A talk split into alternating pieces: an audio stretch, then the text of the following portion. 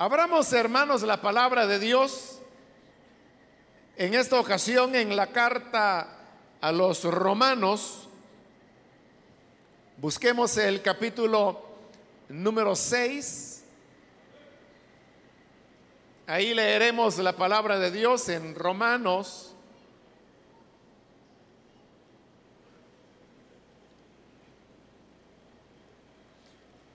Dice entonces Romanos capítulo 6, el versículo número 23. Porque la paga del pecado es muerte, mas la dádiva de Dios es vida eterna en Cristo Jesús, Señor nuestro. Solamente eso leemos. Pueden tomar sus asientos, por favor.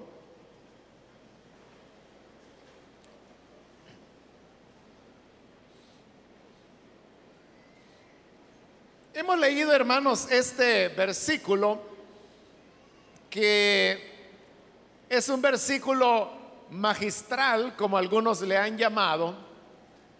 Y lo que quieren decir con eso es que se trata de una de las mejores elaboraciones que Pablo hizo para poder presentar la esencia del Evangelio. En primer lugar, él dice que la paga del pecado es muerte. Allí él utilizó la palabra la paga, es decir, lo, que se paga. Y resulta, hermanos, que al igual que en español, en el griego hay varias palabras que se pueden utilizar para referirse al pago que una persona recibe a cambio de, algo, normalmente de un trabajo que se realiza. Pero ocurre que la palabra que Pablo seleccionó y que se ha traducido paga es la palabra que en el griego se utilizaba para referirse a la porción que se le daba a los soldados que servían dentro del ejército.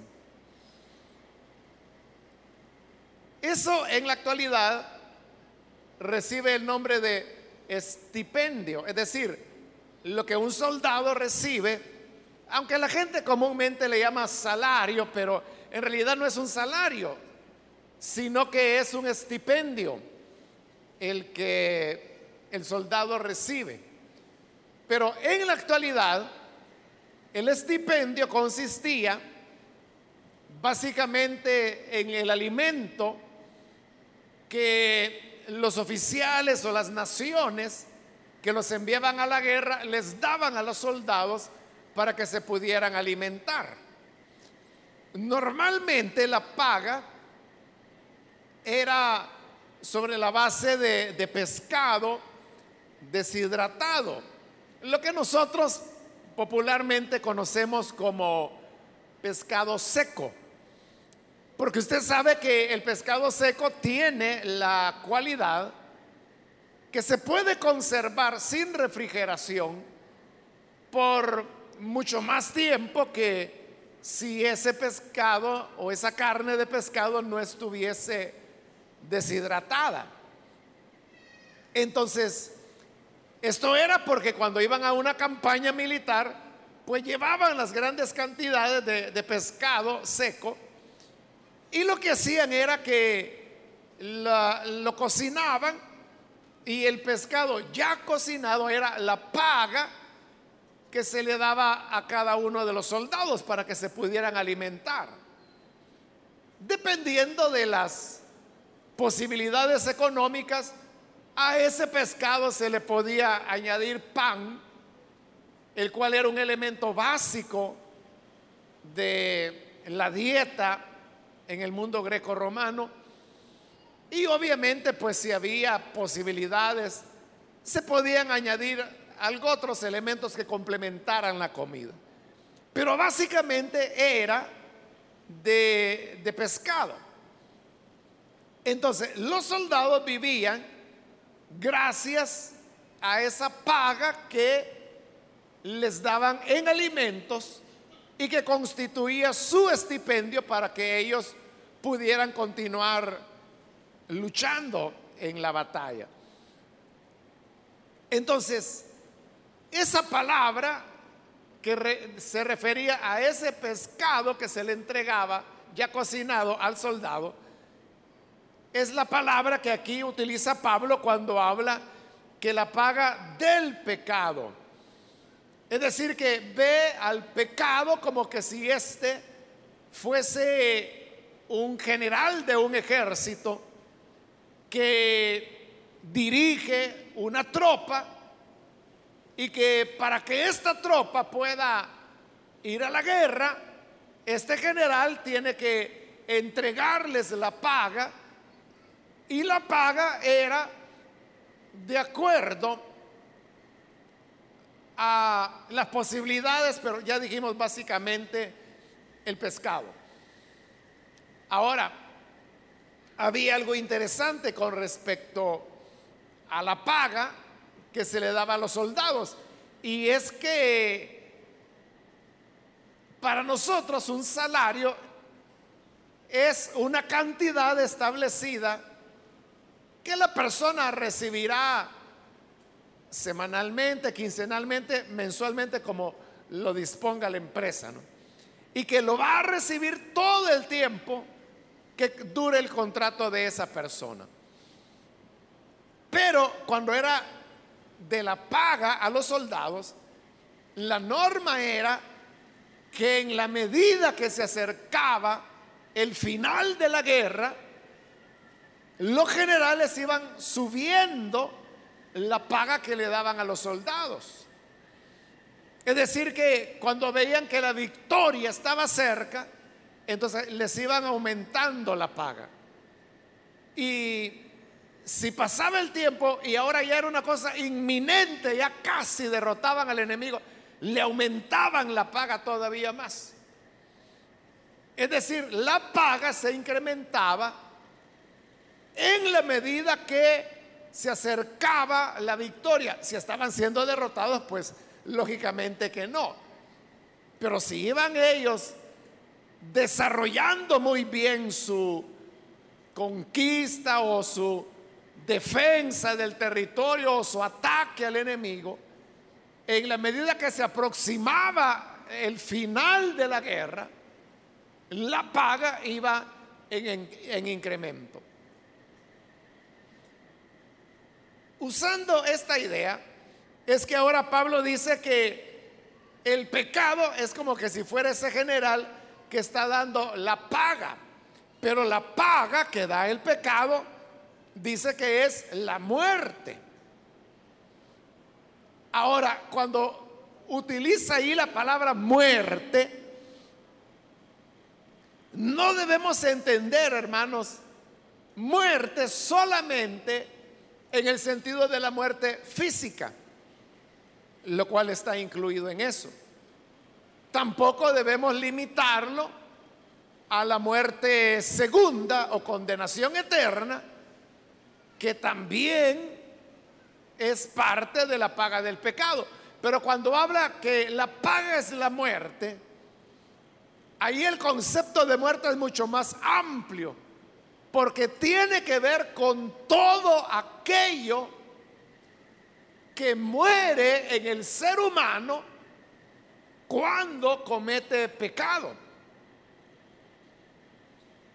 De esto podríamos poner muchos ejemplos, pero le voy a poner el ejemplo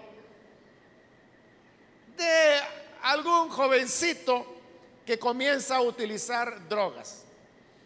Suponga que este, digamos, es un adolescente y él nunca ha usado drogas no ha cometido ese pecado.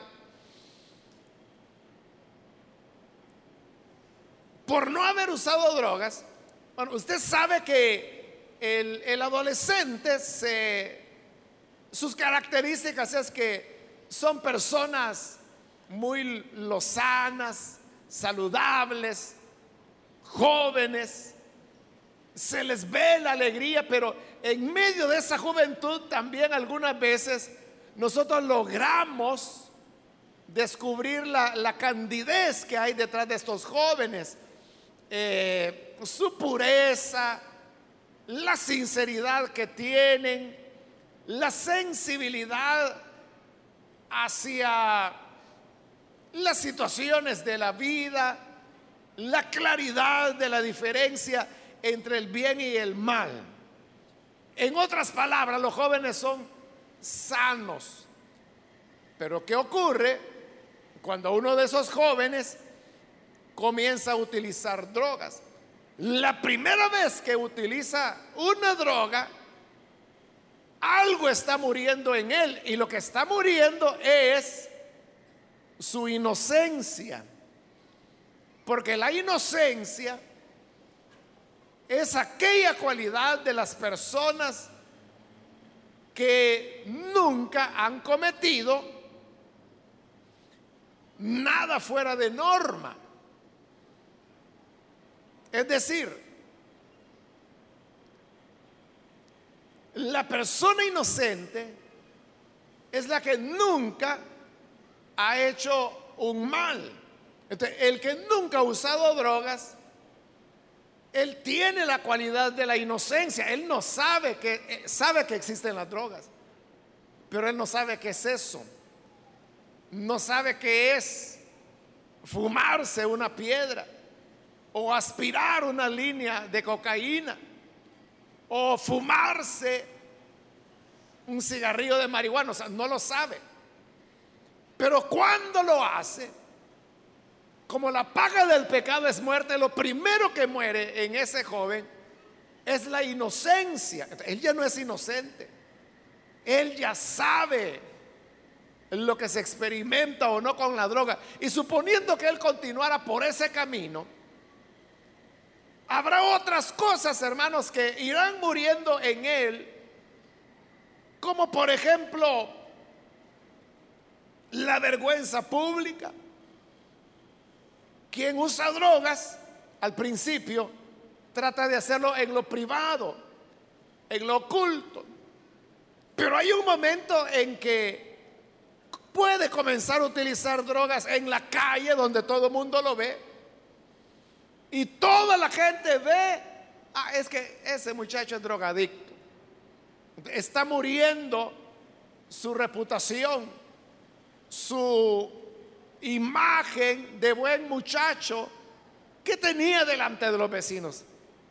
Y si este joven sigue usando drogas, irá muriendo en él su salud, irá muriendo su rendimiento académico, irá muriendo la sanidad de su relación con sus padres, irá muriendo su capacidad laboral, irán muriendo literalmente sus hormonas cerebrales y así sucesivamente hasta que en algún momento puede llegar a la muerte física y a esa seguirle la muerte segunda.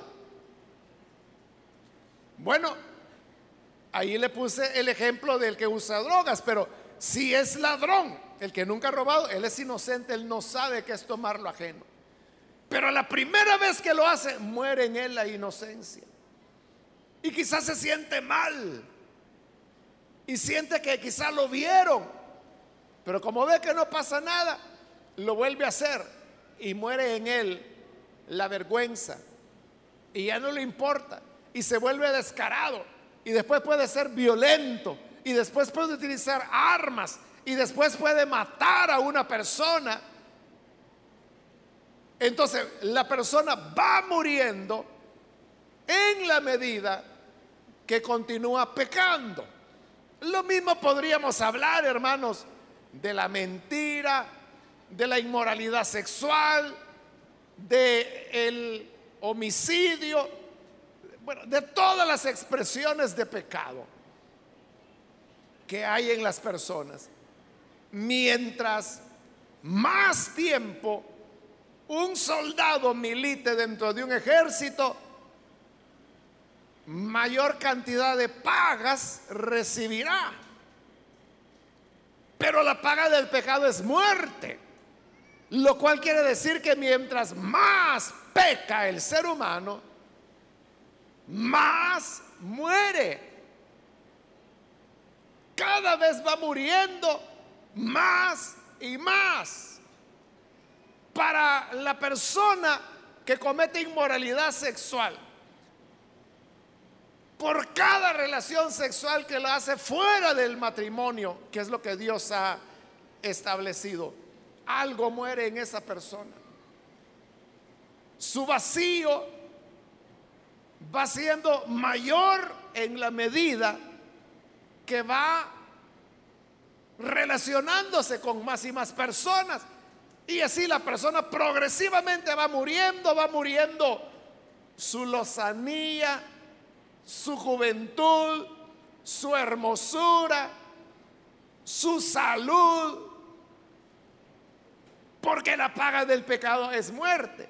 Ahora, cuando se acercaba el final de la guerra, decíamos, la paga iba aumentando, igual es con el ser humano. Cuando se acerca el final de la vida, la paga del pecado se va incrementando cada vez más y más. Por eso es que la persona que se entrega al pecado es como una persona que cae en un pozo sin fondo, donde se va hundiendo, hundiendo, y en la medida que se hunde cada vez adquiere más velocidad, sabe que el golpe final será cada vez mayor, pero nada puede hacer por impedirlo. Esa es la triste realidad de las personas que se entregan al pecado, que se convierten en esclavos de ese capitán que se llama pecado y que les da su paga, su estipendio, pero la paga es muerte. Mientras más paga recibe, más muerte tiene esa persona, hasta que en un momento llegará la muerte física. Y al llegar la muerte física, posteriormente habrá de venir la muerte segunda, que según Apocalipsis es ser lanzado al lago de fuego que arde con azufre. Entonces las personas van decayendo y decayendo y decayendo porque van muriendo cada vez más. Ahora, esa es como la condición del hombre. Pero dice, vuelvo a leer el versículo, la paga del pecado es muerte. Pero oiga ahora, más la dádiva de Dios es vida eterna. El pecado lo que hace es pagar y paga con muerte. En cambio Dios no paga. Dios lo que hace es regala. ¿Y cuál es la diferencia? Que pago es aquello que usted recibe por haber hecho algo. La paga del pecado es muerte. La paga es la muerte. ¿A quién se le da? Al que ha pecado. Pero ¿a quién se le da vida eterna? A quien Dios se la regala. Por eso hay una gran diferencia. Hay dos diferencias. La primera diferencia es que en el caso del pecado se trata de una paga. En el de en el caso de Dios se trata de un regalo. En el caso del pecado, la paga es la muerte. En el caso de Dios, la paga es la vida eterna. Totalmente diferente. Entonces, Dios nos entrega vida eterna, pero dice que es un regalo. Y regalo es aquello que nosotros recibimos sin haber hecho nada para poder merecerlo. Si usted trabaja, pongamos en un taller, donde trabaja ocho horas diarias y al final de la semana, viene el jefe y le dice, mire fulano, como usted trabajó 44 horas en la semana, aquí está su salario, tome, se lo regalo. Ese no es un regalo. Es la paga que él merece por el trabajo que ya hizo. No es un regalo. Es una paga la que él está haciendo. Pero en el caso de la vida eterna, estamos leyendo ahí que dice que es el regalo de Dios. Y al decir que el regalo de Dios significa que no hay nada que nosotros podamos hacer para poder ser acreedores a, esa, a ese regalo que es la vida eterna. Porque es un regalo, pero un regalo de verdad. Y regalo es aquello que usted no pagó por ello, usted no hizo nada para merecerlo. Simplemente es porque le cayó bien. Y le dijo, ay, se lo voy a regalar. El día de ayer sábado, hermanos, me tocó ir a San Miguel a dar un par de conferencias a unos hermanos y era las ocho y media que comenzaba ya, entonces yo trato de irme temprano por dos razones. Primero, pues porque temprano se avanza mucho más en la carretera, entonces trato de salir, bueno, ayer salí a las cinco y media de la mañana para avanzar, porque a esa hora no hay todavía mucha vehículo pesado, que es lo que atrasa el avance. Y lo segundo es para poder llegar eh, puntual, ¿no? Normalmente llego como una hora antes de, la actividad y así fue ayer. Entonces lo que hago es que voy a algún lugar a, desayunar porque salgo pues sin haber desayunado. y así hice ayer, pues llegué allá a San Miguel, fui ahí a un comedorcito y, y pedí lo que iba a desayunar y desayuné. Lo que le quiero decir es que eh, al final, cuando ya había comido, entonces llamé al muchacho, mesero que me había atendido y yo le dije, mire, ¿me puede traer la cuenta, por favor? Sí, me dijo él. Y se fue. Pero el que nunca volvió. Sí, pasaron como 15 o 20 minutos y no aparecía. Y yo lo volteaba a ver y no veía por dónde estaba. Y yo veía que la caja donde cobran estaba de aquel lado. Y él como que se veía del otro lado. Bueno, allá como los 15, 20 minutos vuelve a aparecer. Y me dice, mire, me dice, fíjese que disculpe, me dice que me haya tardado, pero no encontraba su cuenta.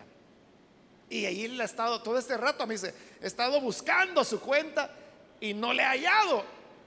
Hasta me dice que llega una mi compañera y me llega diciendo que allá atrás me dice, había un señor ahí sentado y entonces le dijo a ella que él iba a pagar lo que yo consumiera y que por eso ya está cancelado y por eso es que yo no hallaba la cuenta, me dice.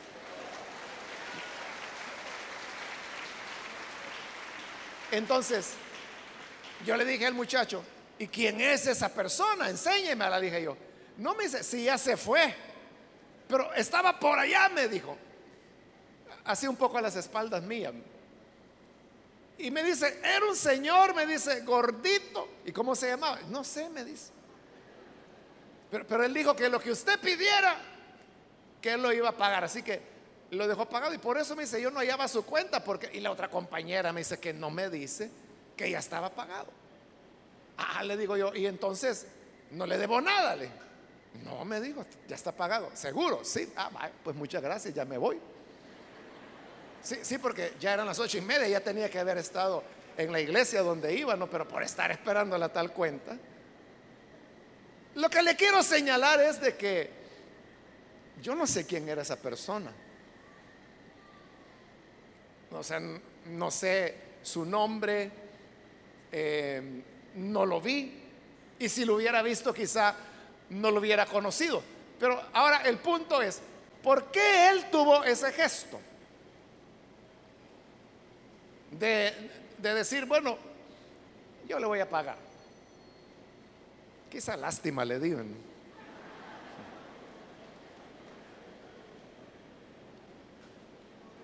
No, no, de seguro pues me conocía y por eso supongo pues yo que fue la razón que lo hizo. Pero lo que yo le quiero señalar es, ¿y yo qué hice para que él me regalara eso? Yo no le pedí nada. Yo no le pedí que lo hiciera. O sea, yo llegué a comer por las razones que ella le dije y yo estaba dispuesto a pagar, ¿verdad? Pero me sale que no, pero había sido una iniciativa de... Eso es un regalo, mire. Es un regalo porque uno no lo espera. Yo creo que tampoco lo merezco. Pero simplemente él quiso hacerlo. Entonces, que Dios lo bendiga, ¿verdad? Y que le multiplique. Así es Dios. Entonces, la vida eterna no es algo que Dios diga, mira, yo te voy a dar vida, pero vas a tener que caminar cinco kilómetros de rodillas con una piedra en la mano y con los ojos vendados para que te la pueda dar. O Dios no dice, mira, para que puedas tener el perdón y puedas gozar de la vida, tendrás que ir a, a muchos cultos y hacer muchos ayunos y hacer muchas vigilias hasta que te quedes amarillo y con cara de calavera. O sea, Dios no nos pide nada. Y esta es la diferencia, miren, que la paga se da después que usted ha hecho algo, un trabajo. O sea, nadie le paga por anticipado. Más bien la gente evita eso por aquel dicho que dice que músico pagado no toca bien. No, al final le pagan. Pero cuando es un regalo, Dios lo da antes. Por eso, mire, no ha terminado la vida todavía. Todavía estamos con vida.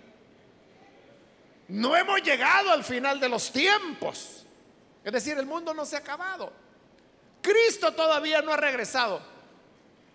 Pero por la gracia de Dios ya tenemos la vida eterna. Ya la tenemos.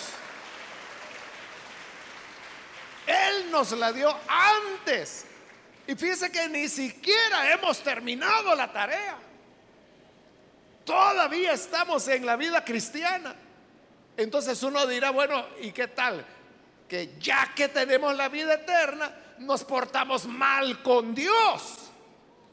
Es que Dios nunca se la dio porque usted se portara bien. ¿Cuándo se ha portado bien usted, hermano? ¿Cuándo nos hemos portado bien? Dios ya sabe que somos malos que somos pecadores, pero por eso es regalo. Por eso es regalo. Porque Él ya sabe que si tuviéramos que ganarlo por nuestros méritos, nadie en absoluto la ganaría. Nadie. Por ello, Él nos lo regala. Entonces, mientras que el pecado paga, y paga muerte, Dios regala y regala vida eterna. Ahora tenemos que entender qué es vida eterna. Vida eterna no solamente es una vida que se prolonga millones de años, porque hay gente que esa es la idea que tiene, no que la vida eterna es algo que dura mucho, mucho, mucho, mucho y que nunca va a terminar. Pero a eso es a lo que la Biblia le llama vida interminable, que casi ni se usa. La expresión que más se usa es vida eterna. y sabe cuál es la vida eterna, en verdad la vida eterna dura para siempre. Pero la principal característica de la vida eterna es que es la vida de Dios. Entonces es Dios compartiendo su vida. Es hermanos como usted sabe que en nuestro planeta hay personas que viven muy pobremente. Según el Banco Mundial, eh, pobreza extrema son aquellas personas que tienen un dólar o menos de ingreso al día. Es decir, una familia cuyo ingreso es de 30 dólares al mes, esa es extrema pobreza. Es un concepto que se cuestiona porque eh, dicen hay otros factores que hay que tomar en cuenta. Pero bien, ese, quizás por ser el más práctico, es el que más se usa. Pero entonces imagínese que hubiese un niño, que hay millones en África, por ejemplo, o aún en Latinoamérica, porque los niveles de desigualdad en África como en América Latina casi están empatados. Casi están empatados. Entonces, para un niño que vive en un hogar donde el ingreso es de un dólar diario, hermano, ¿cómo haría usted para comer los tres tiempos con un dólar al día? Y eso suponiendo que todo el dólar es para comida. Pero con ese dólar tiene que comprar agua también. Tiene que pagar energía eléctrica si es que la tiene. Tiene que enviar a su niño a la escuela, comprar ropa. realmente no, no es, ese dólar no es entero para comida.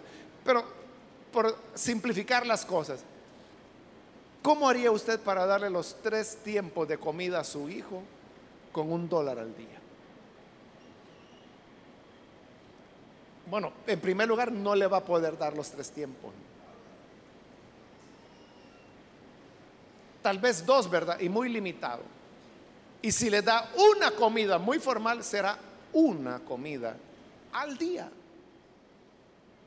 Más o menos formal, ¿verdad? Porque usted sabe que hallar un almuerzo, por ejemplo, de un dólar, no tan fácilmente se halla.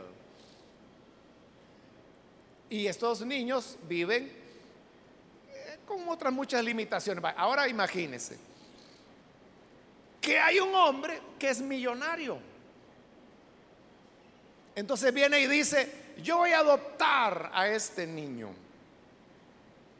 Este niño que ha vivido bajo esas condiciones ahora pasa a ser un hijo adoptado por un millonario. Y entonces viene el millonario y se lo lleva a su casa. Cuando llega a la casa, se da cuenta que la casa del perro, la mascota del millonario, es más grande que la casita donde él vivía con toda su familia. Y que es más limpia. Y se da cuenta que ahí hay un refrigerador lleno de comida. Y que se come tres veces diarias. Él no sabía que era eso, comer tres veces diarias.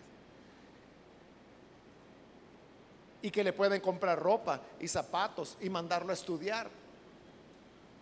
Es un cambio total. Entonces, él hoy está probando la vida de la persona rica, pero eso es algo desconocido para él. Es un gran cambio, ¿verdad? Acaban de hacer esa el listado de las personas más ricas del mundo, ¿verdad? Y otra vez vuelve a quedar como el hombre más rico del planeta, Bill Gates que ahora su fortuna se calcula en 7 mil millones de dólares. Él no tiene un millón, él no tiene 100 millones, él no tiene 500 millones, él no tiene mil millones, él tiene 7 mil millones de dólares. Bueno, es una cantidad que nos cuesta imaginar. Pero para que usted tenga una idea, o sea, él podría gastar diariamente 2 millones de dólares diarios y se va a morir y no se va a haber gastado todo su dinero. Entonces piense usted en el tipo de vida que él lleva. Por eso es que hay mansiones de 500 millones de dólares. Y uno puede preguntar, bueno, ¿cómo puede haber una, mansión de 500? Yo nunca más voy a comprar, si tuviera 500 millones de dólares, yo no comprara una mansión. Usted no, porque quizás serían los únicos 500 que tendría. Pero para él, que tiene 7 mil millones, es un gasto normal, como usted que dice 60 dólares de alquiler, vaya, está bueno. Así lo ven ellos. O que tienen 60, 80 vehículos del año. Y dice, bueno, ¿y para qué 80 vehículos? Si a mí con uno me basta. Sí, pero para ellos no es problema. O sea, ¿cuál es el problema de tener 50, 60 o 100 vehículos nuevos? ¿Cuál es el problema? No tienen problema. Así es la vida eterna. La vida eterna es la vida de Dios. Entonces cuando el ser humano no solamente va a vivir indefinidamente, bueno, no indefinidamente, sino que eternamente, pero además está gozando de la vida de Dios. Y la vida de Dios es la vida del rey del universo. Es la vida de pureza, de santidad, es la vida misma. Mire, es todo lo contrario que mientras el pecado paga muerte, Dios paga vida, pero vida de Dios. Vida de Dios. Porque mire, ¿qué pasa cuando el ser humano envejece? Usted puede ver que las personas ya ancianitas, 70, 80, 90 años, no todos, pero la generalidad dice, no, yo ya quisiera morirme. Yo ya había mis hijos, ya había mis nietos, yo ya agradecido con Dios, ya me doy por servido, Señor, ya me puedes quitar la vida. Y usted piensa, bueno, ¿y cómo es que el abuelito ya se quiere morir? ¿Cómo es que la abuelita se quiere morir? Porque nosotros no queremos morir, nosotros queremos vivir mil años. Pero dígale a la abuelita si quiere 900 años más. ¿Mm? ¿Por qué ya no? Porque esa es la vida humana que nos causa más dolores que satisfacciones. Pero la vida eterna es la vida de Dios. Y es así, mire hermano. Por eso será eterna. Porque nunca querremos dejar de experimentar esa vida. Ahora, ¿cómo se da este cambio? O sea, que mientras el pecado nos da como paga o salario la muerte, Dios nos regala, no paga, sino que regalo vida eterna. Lo dice la parte final, todo esto en Cristo Jesús, Señor nuestro. Cuando la persona cree en Jesucristo, cuando la persona cree, pasa a estar en Jesucristo. Y al estar en Jesucristo, ahí tenemos el regalo de la vida de Dios. Ese es el resumen del Evangelio. Ese es el resumen de todo lo que la Biblia tiene que decirnos. Y lo que nos tiene que decir es, si tú quieres, puedes seguir en tu pecado. Si quieres seguir usando drogas, si quieres seguir robando, si quieres seguir mintiendo, si quieres tener muchas mujeres o si quieres tener muchos hombres, tú puedes hacer lo que quieras con tu vida. Pero debes saberlo, que el pecado siempre te pagará y te pagará muerte. Algo va muriendo en ti cada vez que pecas. Pero si venimos a Cristo, en Cristo Dios nos regala vida y la vida de Dios.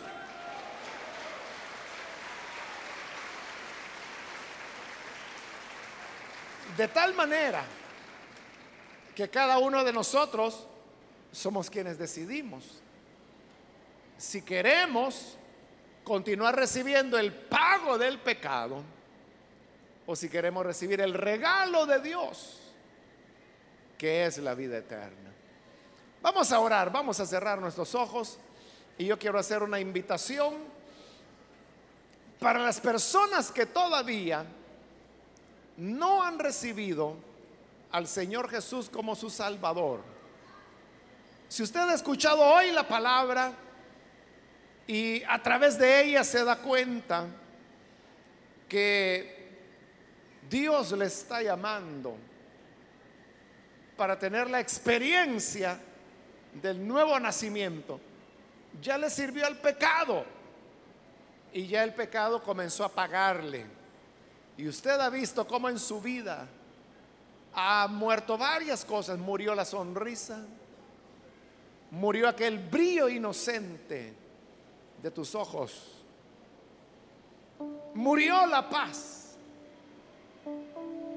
y muchas otras cosas pueden continuar muriendo. La inocencia, la pureza, el carácter, los valores. Y después tú te preguntas, ¿cómo llegué acá? Si lo que mis padres me enseñaron fue algo totalmente diferente. Es porque el pecado paga y paga la muerte. Pero el regalo de Dios es vida eterna. Si quieres recibir el regalo de Dios, ahí en el lugar donde te encuentras, ponte en pie en señal que deseas recibir al Hijo de Dios y nosotros oraremos por ti. Aquí adelante hay una joven que ya ha pasado, Dios la bendiga. Aquí hay otro hombre que se pone en pie, Dios lo bendiga, bienvenido. Hay alguien más que necesita entregarse al Señor y recibir la vida, el regalo Dios que es la vida eterna. Puede ponerse en pie allí en el lugar donde se encuentra y vamos a orar por usted. Alguien más que necesita venir, póngase en pie. Hoy es su día, su día aceptable, su vida puede cambiar totalmente para ya no seguir muriendo. Es una muerte lenta, pero muerte al fin. Alguien que necesita el regalo de Dios, póngase en pie. Si se encuentra en la parte de arriba, de igual manera, con toda confianza, póngase ahí en pie, que ahí hay hermanos y hermanas que le van a ayudar. Muy bien, aquí hay otro hombre, Dios lo bendiga, bienvenido. De este lado hay otro joven, Dios le bendiga, bienvenido. Alguien más que necesita pasar, puede ponerse en pie. Acérquese. Le animo para que no desaproveche la oportunidad hay otra persona. Póngase en pie. Venga, vamos a orar. Hoy es el día de la gracia, de la misericordia de Dios. También quiero invitar, si hay hermanos, hermanas que se alejaron del Señor, por la razón que sea, pero si usted necesita reconciliarse, de igual manera, puede pasar ahora. Muy bien, aquí hay una persona. Dios la bendiga. Bienvenida. ¿Alguien más? Aquí hay otro hombre. Dios lo bendiga. Bienvenido. Aquí hay otro hombre más que pasa. Dios lo bendiga. Bienvenido. Acá hay una jovencita. Dios la bendiga. Bienvenida. Alguien más que necesita venir. De este lado hay otra persona. Dios la bendiga. Bienvenida. alguna otra persona que necesita pasar. Muy bien, aquí en medio hay otro joven, Dios lo bendiga, bienvenido. Cualquier otra persona que es primera vez que viene el Señor puede ponerse en pie. Muy bien, aquí hay otro hombre, Dios le bendiga, bienvenido. Otra persona que necesita pasar o necesita reconciliarse, póngase en pie y venga, vamos a orar por usted. De este lado hay otra persona, Dios la bendiga, bienvenida. Alguien más que necesita pasar, Hoy es su oportunidad. Muy bien, aquí adelante hay alguien más. Dios le bendiga. Bienvenido. Otra persona. Hoy las puertas están abiertas. Y hoy es un buen día. Una buena oportunidad para que usted venga y se encuentre con el Salvador. Voy a finalizar. Esta es ya la última invitación que hago. Pero si hay alguien más que necesita venir para creer en el Hijo de Dios, póngase en pie. Aquí hay otra persona. Dios lo bendiga. Bienvenido. Alguien más, allá en la parte de arriba, si hay alguien, póngase en pie. Y venga, vamos a orar por usted. ¿Alguien más?